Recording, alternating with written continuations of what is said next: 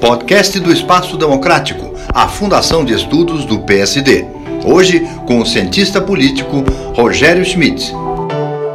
Saiu agora em fevereiro mais uma edição da pesquisa anual da Economist Intelligence Unit, que compara os graus de democracia e autoritarismo em 167 países.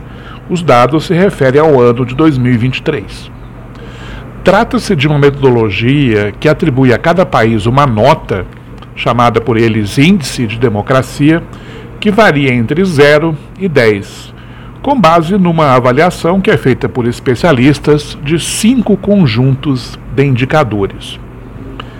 A leitura desse índice é bem intuitiva. As notas mais baixas estão associadas a regimes autoritários e as notas mais altas aos regimes democráticos.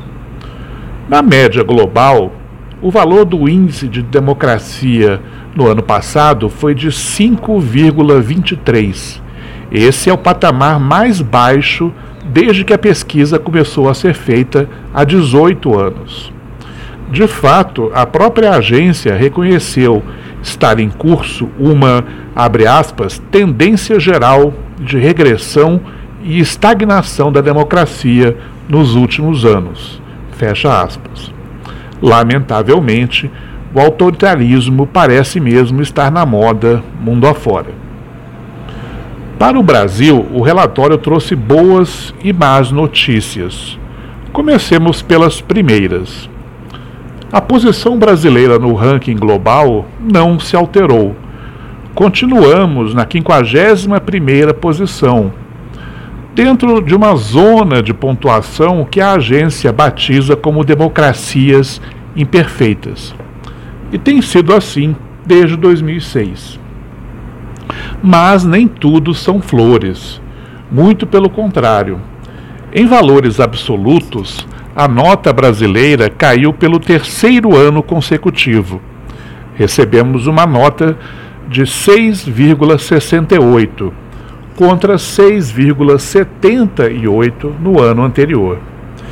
Este foi o pior desempenho do país em toda a série histórica do Índice de Democracia.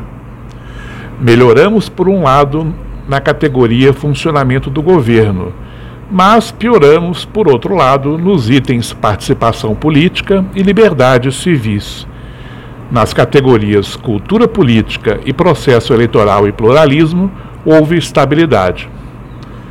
Pessoalmente, eu acredito que essa piora da nota brasileira esteja muito associada aos acontecimentos do dia 8 de janeiro de 2023 em Brasília e às suas consequências. Começamos 2024 com uma conjuntura política bem menos tumultuada. Que continue assim. Rogério Schmidt para o Espaço Democrático do PSD.